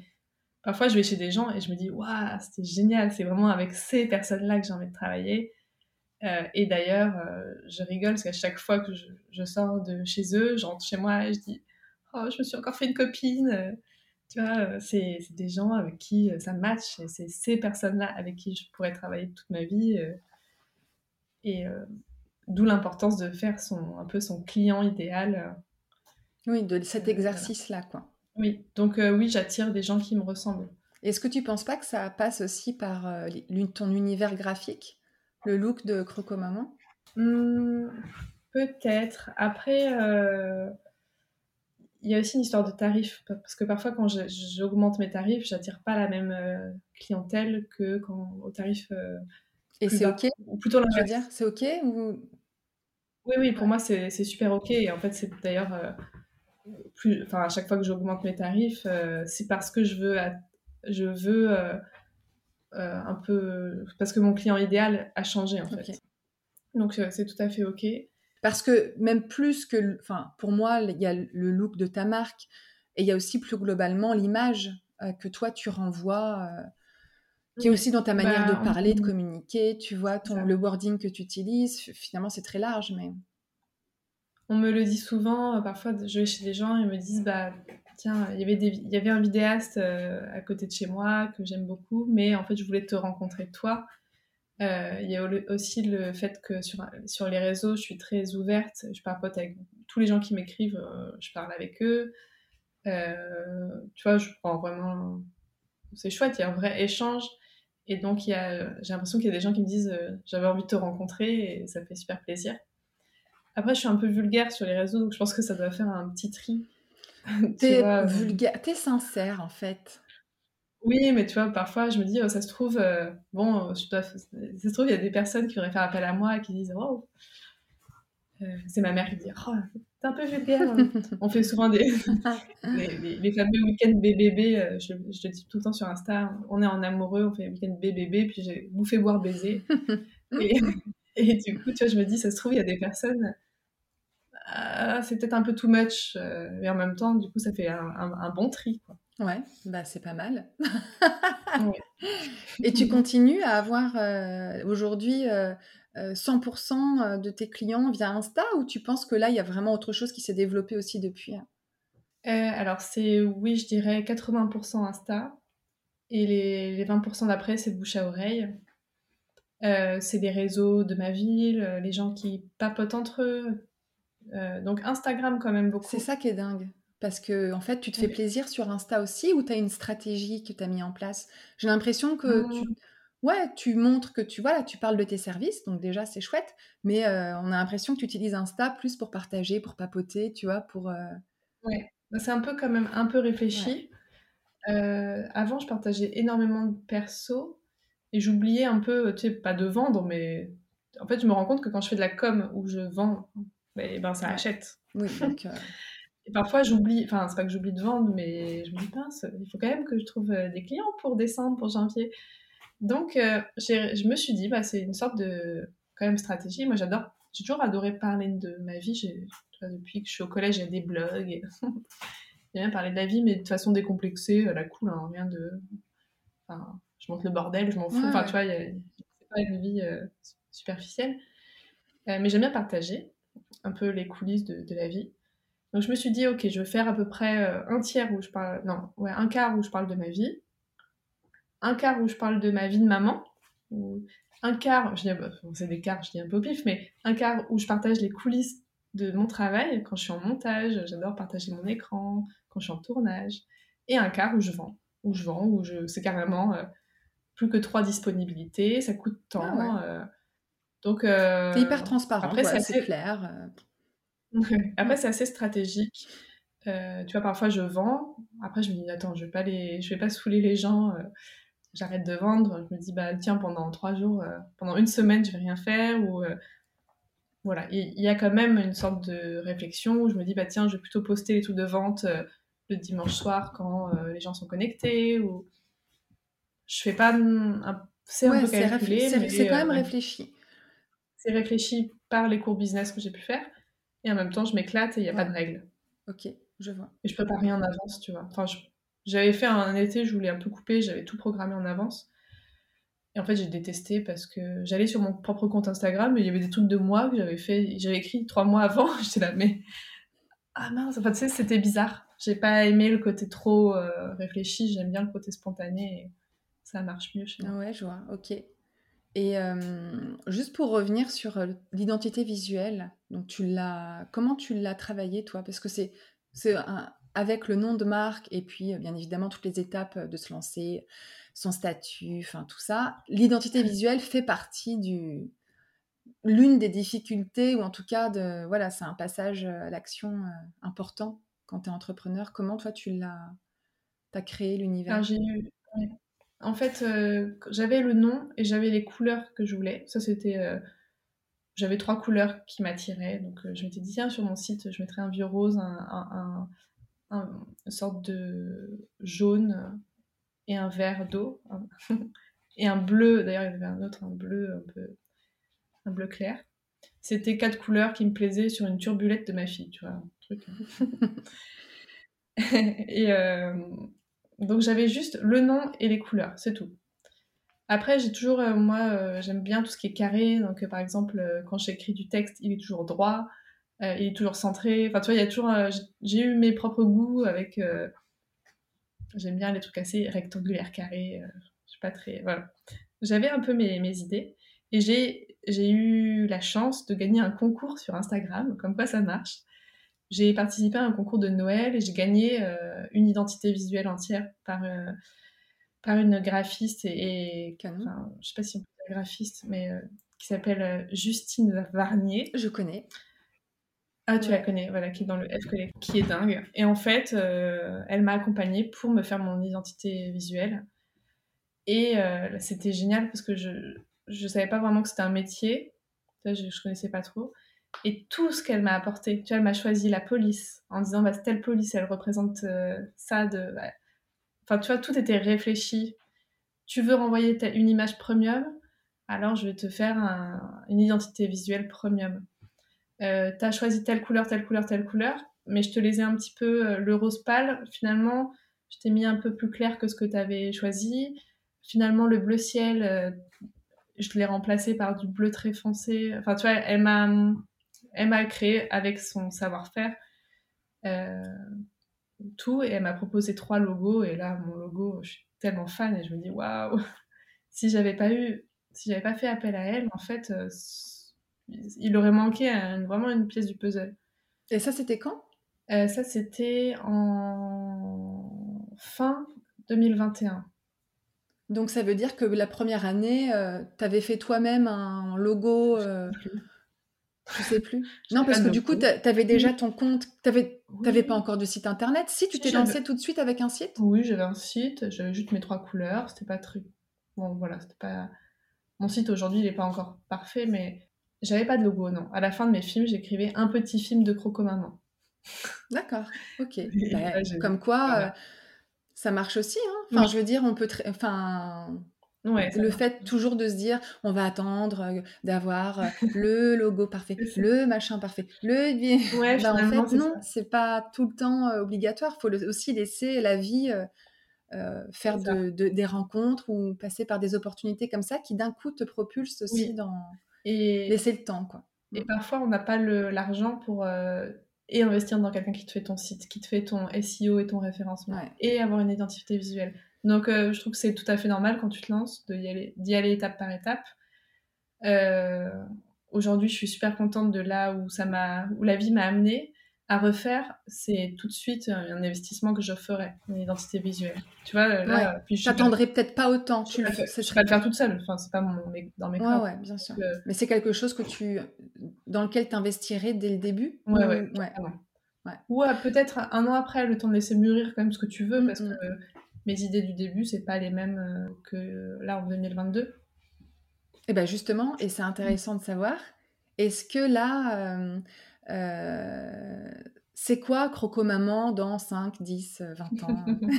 Alors dans 20 ans, il y aura sûrement plus de croco-maman, parce que euh, je, je fais tout par cycle de vie. Et tu vois, j'ai fait 10 ans à la télé, je me dis que là, je suis peut-être partie pour 10 ans, et que peut-être après, j'aurai une autre passion, et que j'ai plein d'idées. Enfin, je vais pas m'enfermer dans un carcan. En tout cas, je suis au moins partie pour, pour 5 ans. Enfin, voilà, on verra. mais- Tant que c'est la- ma passion, je le fais, et puis après, on verra. La vie m'amènera peut-être ailleurs. Euh, en fait, euh, pour revenir un peu en arrière sur ta question, ma coach m'avait fait un formulaire de comment, un petit questionnaire de comment tu te vois dans 10 ans, comment tu te vois dans 30 ans, comment tu te vois dans, dans 3 ans, dans un an. Et ça encore, ça a été un énorme déclic. Bon, dans, dans 30 ans, je me, dans 30 ans, je me voyais au bord de la mer, euh, à rien faire de ma vie, euh, à être bénévole dans des, dans des associations et à boire du café avec mon, mon mari qui lirait le journal à côté de moi, un peu vide. Mais non, mais c'est ça Traité, aussi. Pour moi, la vision, c'est pas qu'une vision professionnelle, Ouais. c'est une vision de vie en fait. si c'est euh, euh, siroter une autre coco, euh, les doigts de pied en éventail sur une plage à Bali, très bien. C'est ça. Après, dans... Et en fait, dans trois ans, j'avais dit, je voudrais un lieu de vie, euh, tu partagé avec d'autres entrepreneurs, mon lieu, avec euh, une associée, avec plein de... Je voyais un peu des offres... euh, J'ai plein d'idées, en fait. Je voyais plus une, une sorte d'agence avec moi en vidéaste, mais aussi quelqu'un qui ferait des, montages, euh, les montages que je fais à partir des vidéos de téléphone. il y aurait quelqu'un d'autre qui ferait ça. J'imaginais des photographes avec des gens qui pourraient se faire des photos de famille, des photos de famille, un peu une agence. et en fait, sans parler d'agence, ma coach m'avait dit bah tiens, ce que tu t'imagines dans trois ans, en fait, t'es pas très très loin. il te manque juste une associée. Et elle m'avait dit, mais pourquoi tu n'embaucherais pas une alternante? Et voilà, elle m'avait dit, déjà, ce que, tu... ce vises pour dans un an, moi, je vais te... On va y aller pendant six mois, déjà. Parce que tu n'es vraiment pas loin. Donc, euh, voilà, dans... je ne sais pas où je vais, où je vais j'imagine un peu une agence. Euh, aujourd'hui, j'ai embauché une alternante en montage qui m'aide. Euh, de temps en temps, j'ai des stagiaires en communication. j'adore me faire entourer et au début, je voulais tout faire toute seule et finalement, je me rends compte que j'adore le côté euh, partage, tout ça, et brainstorming, ouais, équipe. Ouais, je vois. Après, on verra parce que j'aime bien aussi mon côté liberté. Mm, mm. Donc, euh, le fait d'imaginer une agence, un lieu physique, par exemple à Saint-Germain-en-Laye où je suis actuellement, ça me fait un peu peur parce que je me dis non, ça se trouve dans trois ans, avec mon chéri, on a envie de voyager, de déménager. Donc, euh, je veux pas trop faire de plans quand même. Par contre, je m'imagine être la référence en termes de, de vidéaste de famille. Tu vois, le, mot croco-maman, qu'on dise Quoi, t'as pas ton film de naissance par croco-maman? J'aimerais bien. Après, euh, il y aura d'ici là sûrement plein d'autres vidéastes et, et, c'est très bien, mais euh, c'est un peu une idée de, devenir la référence et euh, de faire que des, films euh, qui font du bien aux gens, des films de famille. Et donc, quand tu, enfin, et donc là, euh, quand tu parles de référence, est-ce que c'est uniquement toucher le particulier? Parce que je sais que tu travailles aussi avec des jolies marques qui sont dans l'univers de, de, l'enfance, justement. est-ce que ça, c'est plus à côté? Ou euh, ça rentre complètement dans le, dans le concept euh, croco-maman euh, Alors ça rentrait dans le concept croco-maman. Quand je me suis spécialisée dans les films d'enfants, je m'étais dit je vais faire les particuliers et les marques.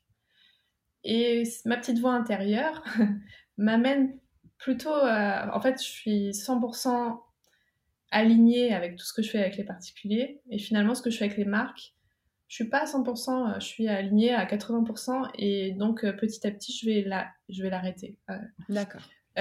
c'était génial et je regrette pas et c'était des très belles expériences et une carte de visite de dingue. J'ai travaillé pour la marque Tartine et Chocolat notamment. J'ai fait trois films pour eux. mais finalement, je me dis c'est pas par là que je veux aller. Voilà, c'est pas la porte que j'ai envie d'ouvrir. Je pourrais l'ouvrir et ça m'apporterait, ça m'amènerait peut-être loin. J'ai même été démarchée par d'autres marques. Mais est-ce que c'est ça que j'ai envie de faire? Avec des pros euh, Certes, c'est des budgets plus élevés, mais il y a quand même une pression qui est différente.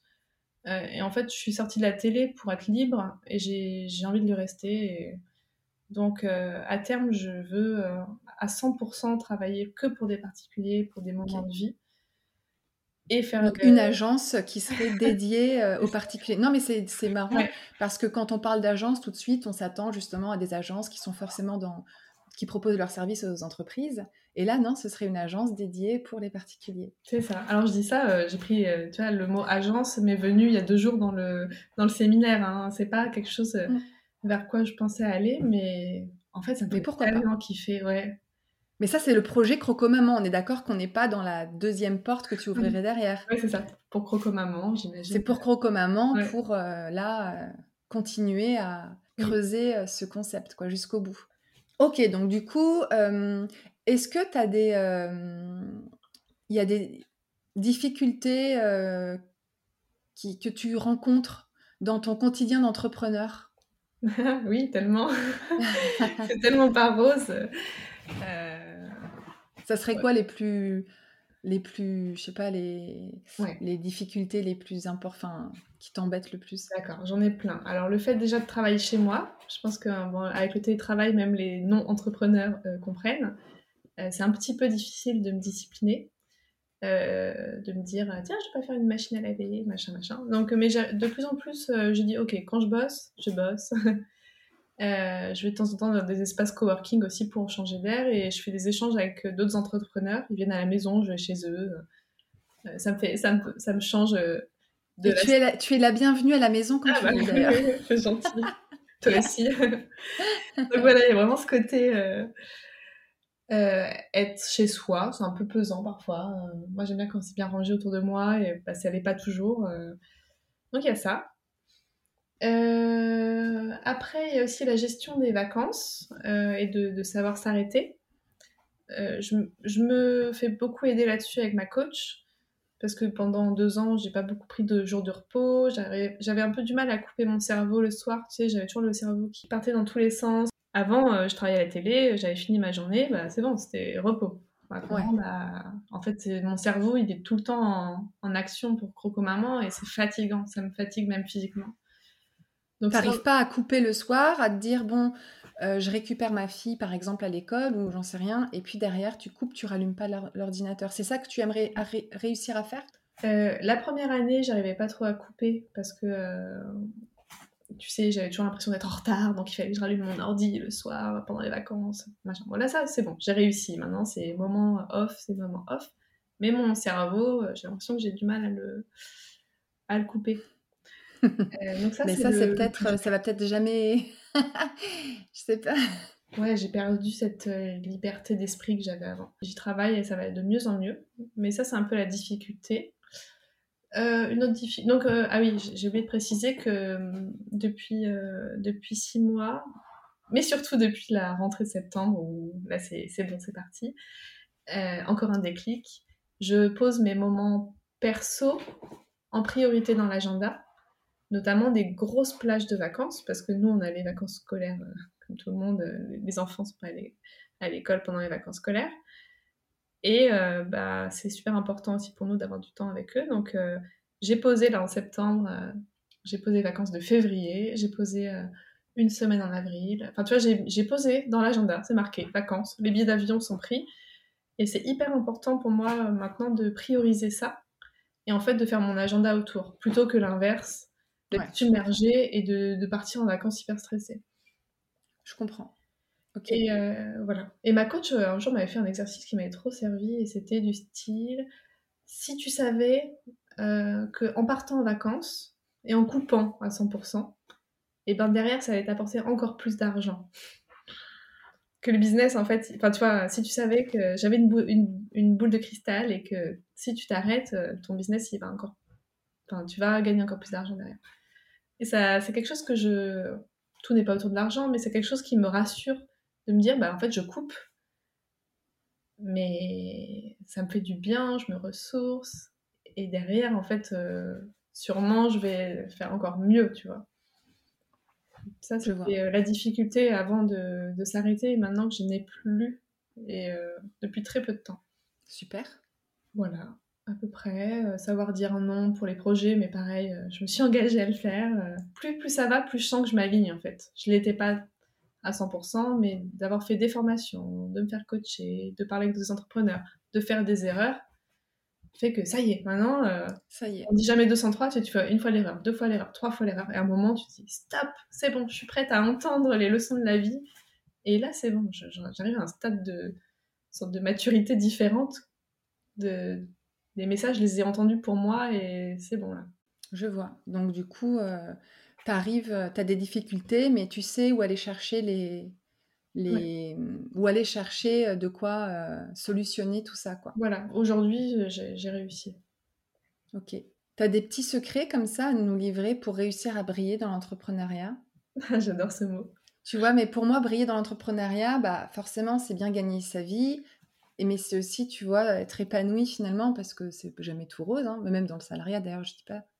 Mais euh, ou alors, euh, je sais que tu t'entoures beaucoup, mais est-ce qu'il y a d'autres euh, formations, d'autres choses que tu que tu pourrais nous partager et qui sont vraiment essentielles dans ton quotidien Oui, j'ai plein d'idées quand tu poses la question. J'adore ce mot briller. Je trouve c'est hier dans la conférence que j'ai faite, un moment une des, intervenantes avait parlé de briller et parfois on n'ose pas briller parce qu'on a peur que ça déplaise aux gens. Tu sais, le côté oh, elle se la pète. Euh. Mais en fait, elle disait il faut s'autoriser à briller parce qu'on fait quand même ce métier pour le, notre kiff à nous. On dit souvent on fait ce métier pour les autres, mais en fait on le fait pour nous. Et nous, on a besoin aussi de, briller, d'être reconnu. Enfin, je pense qu'on est assez humain. Tu vois, on a parfois besoin aussi. Euh, si tu reçois des, des super retours, euh, ça te fait, ça te fait du bien. Donc en fait, je me suis dit, ok, briller, c'est pas, c'est pas mal. Et euh, pétiller, j'adore. Parfois, tu utilises ce mot. C'est mon, ça c'est ma signature. je fais pétiller les marques. J'adore. c'est ça. Et moi, j'ai toujours fait pétiller ma vie et de plus en plus, j'essaie de, de le mettre dans le business. Donc, attends, les tips pour, pour briller, c'est ça? Ouais. Alors moi, il y a, y a un... je suis pas du matin. Ça, je le dis souvent. Le matin, avant 11h, euh, j'ai l'impression de ne pas être euh, dans mon assiette. Et du coup, j'ai décidé de m'écouter, euh, écouter mon corps. Et je commence à travailler que à partir de 11h avant 11h, euh, je fais tout ce qui est. Je range mon appart. Enfin, tu sais, je, fais en sorte que le salon ne ressemble pas à une salle de jeu. Je range, je m'installe bien. Et souvent, je, fais je prends un café avec soit des entrepreneurs, soit une copine. En tout cas, des choses qui me font du bien et tu vois, un moment de partage ou un moment pour moi, un massage. C'est vraiment mon moment. Ou même faire des courses, mais tu vois, c'est, du coup, c'est mon moment à moi. Génial. Euh, ça, c'est important et Mm. Cette année, je, commence une heure plus tôt finalement. Je commence, que, je commence à 10 heures. J'ai l'impression que c'est hyper tôt, mais euh, euh, c'est pour pouvoir finir plus tôt aussi. Je, fais un peu.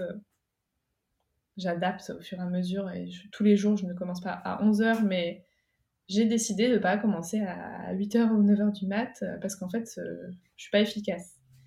Ça, c'est mon Oui, et même s'il faut rattraper le soir de temps en temps ou le week-end de temps à autre,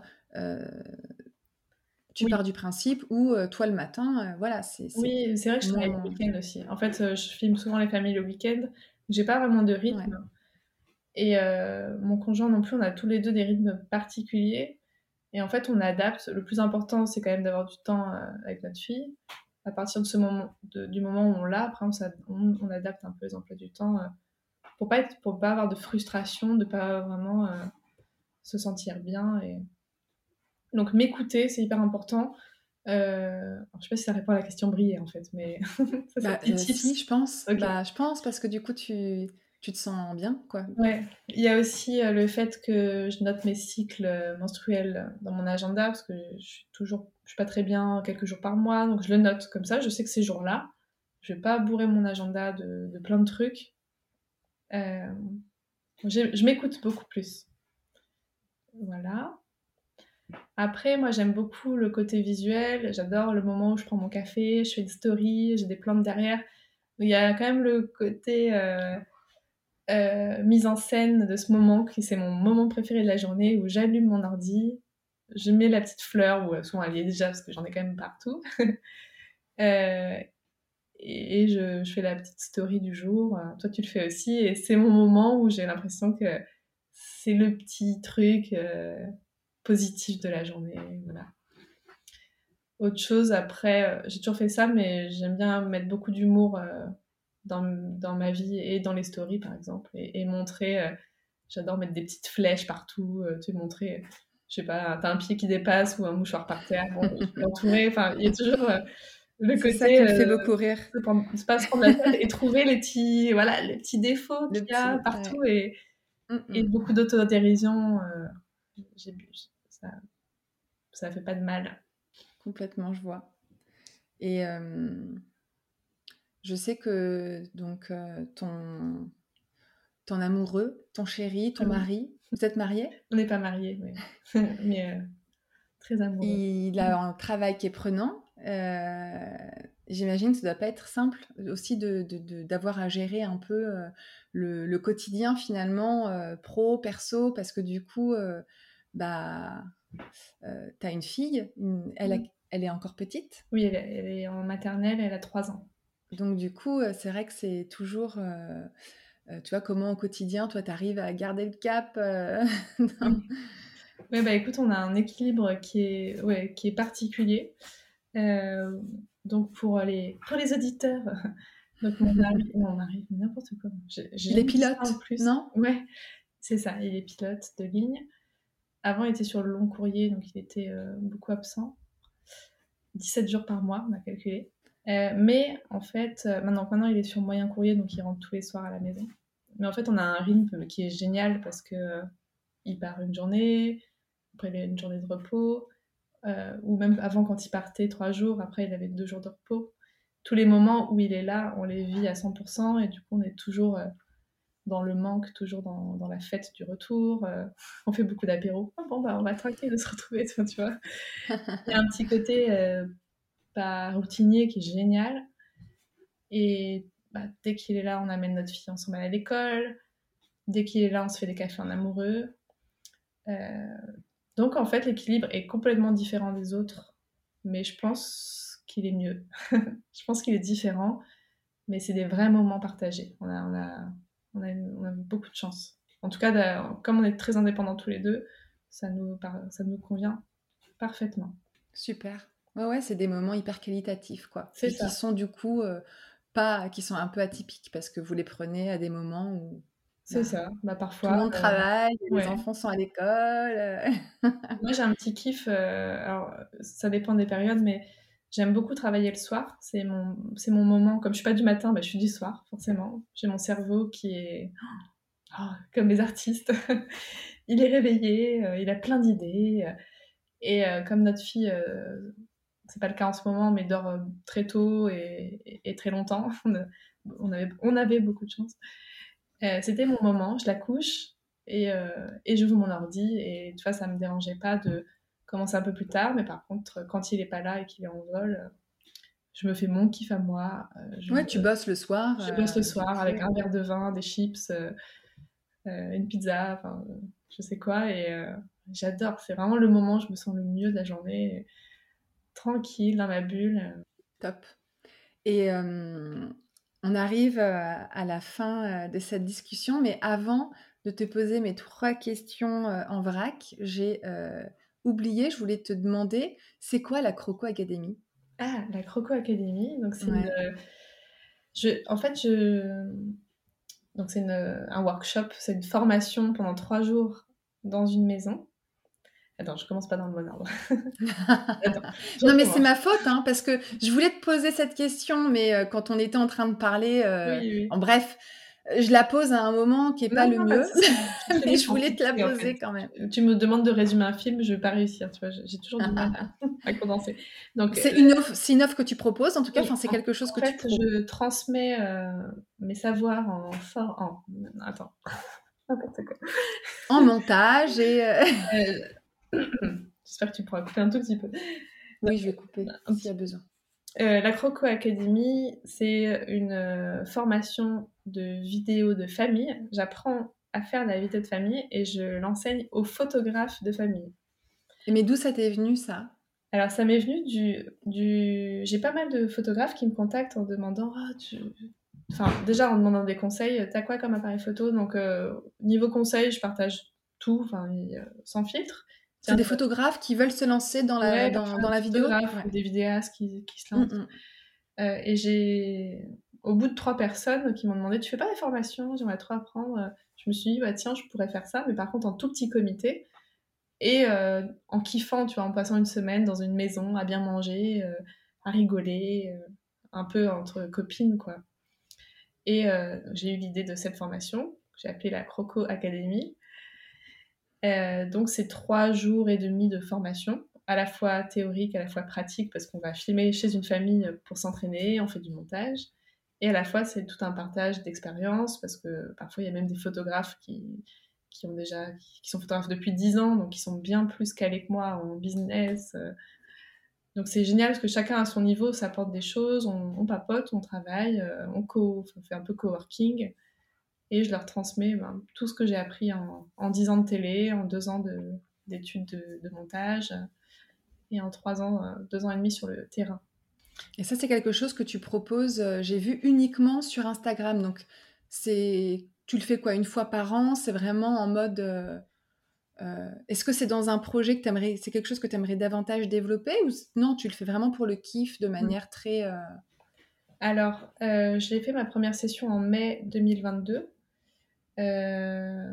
J'ai je m'étais dit j'en ferai une dans, ma, une dans ma vie. Enfin voilà. En fait, j'avais même préparé un mois de communication dessus pour la vendre. En février, je m'étais dit bah tiens, euh, dans trois mois, je fais une formation, donc je vais faire un, mois de com. Et, d'abord, avant de faire la com, j'ai mis un post sur Instagram. Euh, j'ouvre les portes de la Croco Academy. Et en fait, le lendemain matin, c'était le jour de mon anniversaire, la, une personne qui s'occupe avec moi de, de l'organiser, de faire un peu tout ce qui est plutôt euh, paperasse, m'appelle en disant bah, Ma belle, euh, ta, ta, formation est complète. Tu as six personnes qui ont acheté la formation et tu as, euh, je sais pas, cinq ou six personnes sur liste d'attente.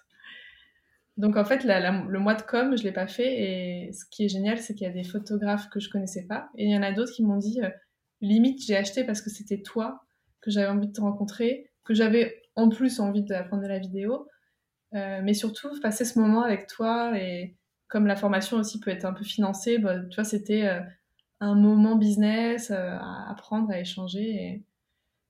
Et, et euh, comme il y avait une grande liste d'attente, bah, j'en ai créé une deuxième. Sauf que comme j'en ai créé une deuxième, bah, il y a une autre liste d'attente maintenant. Mais ce qui est génial, c'est que ouais, la formation, la deuxième, c'est rempli en deux jours et mm. c'est dingue, tu vois. Je me dis, waouh, les gens m'accordent leur confiance. Et ah non, mais, mais moi, je te disais, oui, je ne suis pas photographe, mais j'ai envie de faire cette formation, je te jure.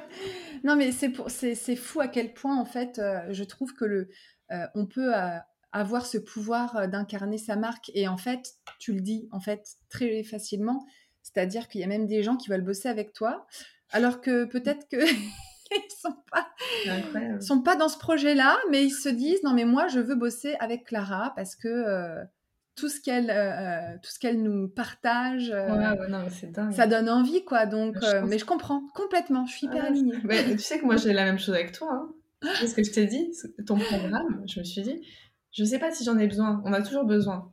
Est-ce que c'est le moment? Mais j'ai dit, dit mais t'es quand même bien incarné toi. T'es quand même es quand même bien aligné déjà. Mais après oui, on apprend toujours mais je t'ai dit oh, mais je crois que ta formation je vais la faire parce que juste j'ai envie de la faire avec toi tu vois c'est ouais, c'est chou. On va faire un échange. Tu vas venir à la Croc Academy. Et, et toi, tu vas, faire, euh, tu vas faire le programme euh, en mars. ouais, c'est dingue. Non, mais tu vois, toi aussi, tu l'incarnes ta marque. Et je pensais pas l'incarner autant. Enfin, quand j'ai lancé Croco Maman, j'imaginais rien. En fait, ouais, tu, tu, tu l'as fait instinctivement, en fait. Ça. Et en fait, euh, je sais pas si tu avais vu sur les réseaux, mais j'ai pas mal de goodies aussi. Euh, oui, j'ai vu les petites broches. Euh, Finalement, j'ai une marque. Quelqu'un m'a dit il y a pas longtemps, mais tu pourrais créer un site avec ta marque. Tu sais, j'étais là, bah ouais, carrément. Ouais. un jour. Euh, Grave. Complètement. Et euh, dès que je vois des artistes qui me plaisent, ça me donne une idée pour moi. Donc j'avais vu quelqu'un qui faisait des broches dans, dans les Yvelines. D'un coup, je me suis dit, oh, oh je, je, veux les miennes. Il y avait une illustratrice que j'aimais bien sur Instagram. J'ai dit, ça te dirait de dessiner des broches avec des crocodiles et des appareils photo euh, Ensuite, c'est Candice. Euh... Candice Bonsignor. Bonsignor, c'est ça. J'aime bien aussi ça. Euh, un jour, euh, j'aimais trop ce qu'elle faisait. Je me suis dit, ah tiens, elle pourrait me faire des cartes postales que j'enverrais à mes clients. Complètement. Donc j'ai. Mais tu chouchoutes aussi, hein tu chouchoutes hein, en fait, donc on a envie de, franchement, d'être chouchouté par Clara. Bah oui, en fait, moi, ça me fait plaisir. C'est vrai que quand je vais chez mes familles, j'adore parler aux enfants, etc. Et j'avais envie de, à chaque fois de leur donner un... Tu vois, je vais pas leur offrir des bonbons ou trucs comme ça, mais je me suis dit, ah, j'aimerais trop... Euh. Donc au début, je commençais à... J'offrais des petits appareils photo en bois que j'ai achetés. Euh, tu vois, je m'étais donné un budget de 10 euros de, de goodies, quoi. Et plus ça va, après les, appareils photo, je me rendais compte que les gens en avaient déjà. Donc je me suis dit, bah tiens, je vais offrir des broches aux parents. Euh, finalement, j'ai trouvé une, créatrice qui faisait doudou appareil photo. Je me suis dit, ah bah tiens, je vais lui en acheter. Donc j'ai euh, dans un tiroir, j'ai tous mes goodies. Et en fonction de l'âge des enfants, je me dis, bah tiens, je vais offrir ça. Et j'ai même écrit un. J'ai fait écrire un livre avec une illustratrice où euh, c'est l'histoire d'une d'un petit lapin qui se fait beaucoup photographier par sa maman. Et un jour, il y a Croco Maman qui vient. Donc, c'est un crocodile qui me ressemble, qui a la même combinaison que moi, avec un appareil photo. Et, euh, j'ai fait un livre que j'offre, euh, voilà, que j'ai auto-financé, euh, édité, etc. Et que j'offre aux enfants maintenant. Je crois que je l'avais vu passer. C'est drôle. voilà, c'est tout l'univers. Un univers. C'est exactement ça. Voilà, tu, as créé l'univers Croco-Maman. Du coup, tout à l'heure, je te disais qu'on arrivait à la fin de cette discussion et euh, je vais te poser euh, trois questions en vrac. C'est quoi pour toi le succès? Euh, Le succès, c'est pour moi, c'est le bonheur déjà. Enfin, c'est pas forcément le succès financier, mais c'est vraiment d'être épanoui au quotidien. je suis trop contente, ça veut dire que j'ai du succès parce que je me dis, je suis vraiment là où je veux et je, je kiffe mes journées. Je me lève le matin et je suis heureuse de bosser. Donc pour moi, c'est ça. Le succès égale bonheur, quel que soit le chiffre d'affaires. Ok. Et euh, si tu pouvais changer quelque chose dans ta vie d'un coup de baguette magique, ce serait quoi? Euh, S'il y a quelque chose à changer. Euh, ouais, peut-être le fait que je suis pas du matin, parce que je souffre tous les matins. Tous les matins, j'ai envie de mourir. parce que tu es fatiguée? Ouais, alors que je... Enfin, quelle que soit l'heure à laquelle je me couche, suis pas bien, quoi. Ah ouais. Ça me, ça me, c'est pénalisant. c'est pas juste. je me couche trop tard aussi. c'est vrai que moi, je suis vraiment du matin, je me lève, je suis taquée. Mm. Et par contre, le soir, je suis une. Voilà, on a... tu connais les chronotypes? Bah non, ça me dit rien. Si tu tapes euh, chronotype, par exemple, euh, Je peux pas, j'ai business. Elle a fait euh, un, un, podcast sur les chronotypes. Mm. C'est euh, si tu en gros, tu as quatre, chronotypes, donc quatre types de un peu personnes qui sont représentés par des animaux. Donc, pour résumer, tu as le chronotype des gens qui sont pas du matin, les gens qui sont du soir, les gens qui sont un peu neutres. Euh. et euh, en fait, elle t'explique un peu le, comment ton, ton corps il fonctionne quand tu es dans un chronotype un peu dans les extrêmes, genre du matin, pas, enfin, pas du matin ou du matin, etc. Et comment tu peux adapter ta journée en fonction de ça quels sont tes cycles de. Génial. À quelle heure tu te sens le mieux, à quelle heure tu es le plus créatif. Et en fait, ça marche pour moi. C'est pour ça que je te dis que j'adapte mon emploi du temps aussi. C'est ça, c'est que tu peux pas contrer, quoi, la nature. c'est ça. Ok. Et euh, est-ce qu'il y a un petit mantra qui tue au quotidien ou qui t'anime en ce moment, particulièrement? Euh... Bon, il y a toujours mon, mon mantra La vie est un bonbon rose c'est que pour moi. Ouais, tu l'as dit au tout début. Génial. Bah ouais, mais c'est, ça peut suffire. Hein. Si c'est ça, c'est ça. Tu vois, puis effectivement, tu l'as dit au début. De me dire qu'en fait, quels que soient les choix que je fais, euh, la vie est belle. C'est magnifique. si tu pouvais me donner une marque, euh, ou ça peut être aussi une personne, une personnalité, euh, que tu aimes particulièrement, qui te fascine parce que son univers t'inspire, et que tu, dé tu adorerais découvrir qui se cache derrière Ça serait. T'aurais une idée comme ça?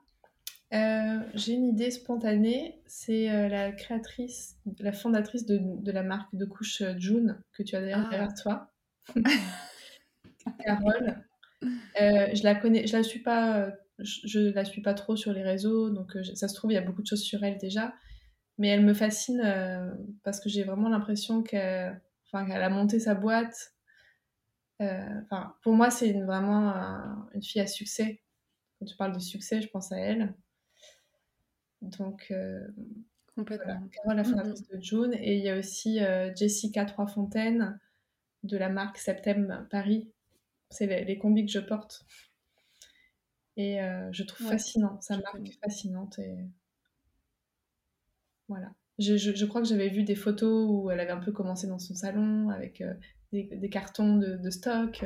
Je trouve c'est passionnant parce que tu as toujours l'impression que les, les grands, entre guillemets, euh, ont toujours été successful, alors qu'en fait, ils ont commencé comme toi et moi euh, dans leur salon à avoir l'idée de Ah, si je faisais ça. je trouvais ça passionnant. Super, merci. Euh, J'irai effectivement voir s'il y a un truc à creuser oui. avec ces marques. Mais ouais, carrément. Et euh, on va finir euh, par la question signature du podcast. Est-ce qu'on peut dire que tu es bien dans ta marque?